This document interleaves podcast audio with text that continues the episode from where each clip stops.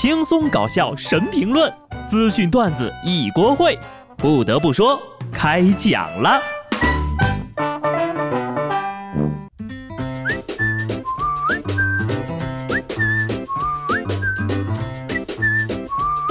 哈喽，听众朋友们，大家好，这里是有趣的。不得不说，我是机智的小布。好消息，好消息，还是好消息！江苏省各级各类学校自三月三十号起呢，就可以分批次错峰开学了。截止到上礼拜五呢，全国已经有十六个省市区确定了开学的时间。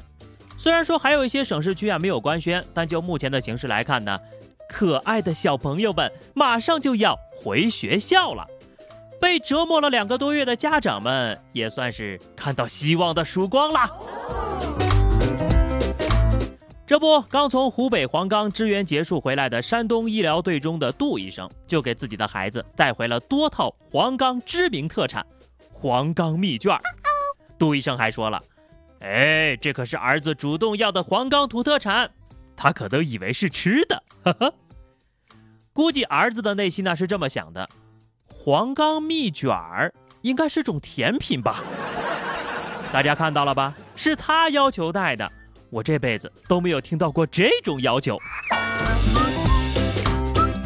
不过呢，人家杜医生的儿子的觉悟是非常的高的。当小杜同学看到网上火爆的爸爸带回的礼物的视频的时候呢，认真的表示：“我以后会努力学习，做一个对社会有用的人。”他妈妈看了都说：“哎呀妈呀！”这小词儿不错呀，行吧？看杜同学如此好学，从小学到高中所有的密卷都给你安排了。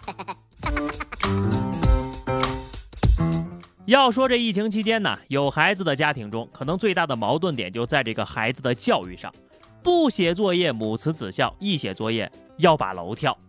河南平顶山一位母亲呢，因为孩子上网课不好好写作业，一时气不过呀，产生了跳楼的念头。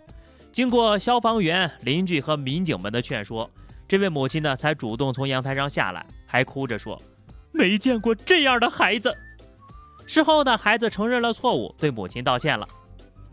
有的孩子呀是来报恩的，有的孩子是来报仇的，有的孩子生来是享福的，有的孩子呀生来是渡劫的。一句话都不容易。孩子呢还得养很多年，难道每次急了都要跳楼吗？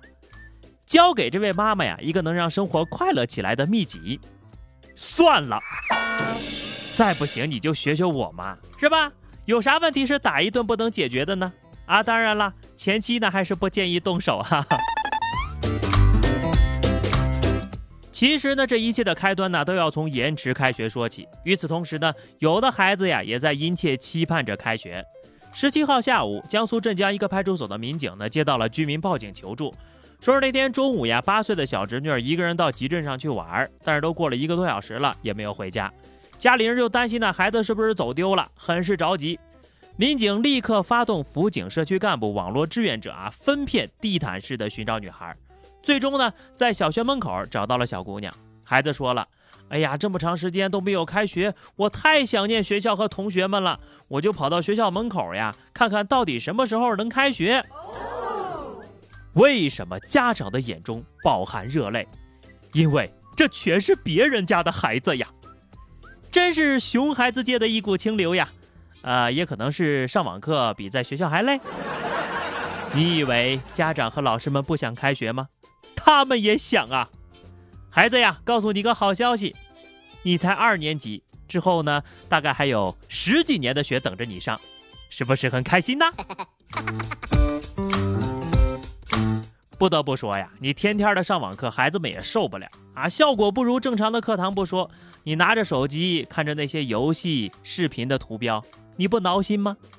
老师们也是难的不行，不但转型当上了网络主播，还得每天盯着手机催这催那的。虽然呢，当一听说要开学了，很多小朋友呢跟咱们上班的人一样，嘴上说不要，但心里呀还是有点小期待的。你以为在家蹲的久了，被影响的只是学生们吗？对小偷的影响也很大呀。十九号上午，四川省江油市破获了一起扒窃案，嫌疑人呢戴着假发偷东西，落网之后呀，不禁在警车上感慨：“你们疫情期间咋也这么忙啊？我都好久没出来活动了。”听听，这贼呀，居然还觉得委屈呢。警察叔叔为啥忙呀？还不是因为您也忙着复工吗？要说这小偷呀，还挺敬业。这疫情刚稳定下来，就出来上班了。你看看，连小偷都积极复工了，我们又有什么理由不想上班呢？不过要说本周最拼的，还得是下面这位老哥。九江市濂溪公安呢，仅用两个小时，迅速侦破了一起疫情期间的持刀抢劫案。犯罪嫌疑人呢，在十三号晚上抢劫了一家超市啊，他就威胁这个店员呢进行转账，前前后后吧，一共转了两千二百九十七块。正常人哈，你说这个当劫匪抢到了钱，就会立刻逃离现场吗？结果这人呢，又从银行把钱给取出来，一分不少的全还给了店员，还跟人家说呀：“你可不要报警。”原来呀，这人在超市只抢了两千多块钱，这和他的理想目标两万差太多了。他就觉得吧，我这么着去坐牢也不划算，就跟店员提出呀，我把钱还给你啊。这个店员呢也答应了。得，还是一个有目标、有追求的贼，抢不到两万还带退款的呀。大哥，你这操作咋这么溜呢？说是不是在开直播？我就觉得啊，今年三月份的沙雕新闻啊，这都快月底了哈，你肯定前三了。特殊时期，这些扰乱社会治安的人呐，真的还不如一条狗呢。十七号，江苏张家港民警在路边发现一条狗，为了避免安全隐患呢，民警就跟着狗呢，就把它送回家了。本想提醒一下养狗的主人文明养犬，谁知道呀，就发现众人聚众赌博，还没戴口罩。最终，宠物狗的主人等六人被罚款了。谁说人家狗是走丢的？狗是来报警的，让你别聚集。狗子都看不下去，大义灭亲了，不戴口罩还聚众赌博，狗都没见过这么狗的人。估计啊，这个时候狗主人已经在想着要做那种狗肉大餐了。所以目前最要紧的是呢，一定要保护好我方狗子呀，避免主人下了狠手。实在不行就警队收编吧，有线人潜质的狗子可不多见呢，千万别给狗子耽误了。说到狗呀，十六号呢，西班牙开始执行了出行限制令。由于此前首相特地强调民众是可以出门遛狗的，于是呢，有狗的就开始天天遛，没狗的呢，创造机会遛起了玩具狗，结果被罚款了。为了外出呀，是想尽各种各样的办法的西班牙民众都开始遛鸡儿了。放过狗吧，一天都被遛八趟了，鸡也从早到晚没休息过。我怀疑他们不是遛鸡，是在熬鹰啊。玩归玩，闹归闹啊！别拿隔离开玩笑，能不出门就别出门，小命不要紧了吗？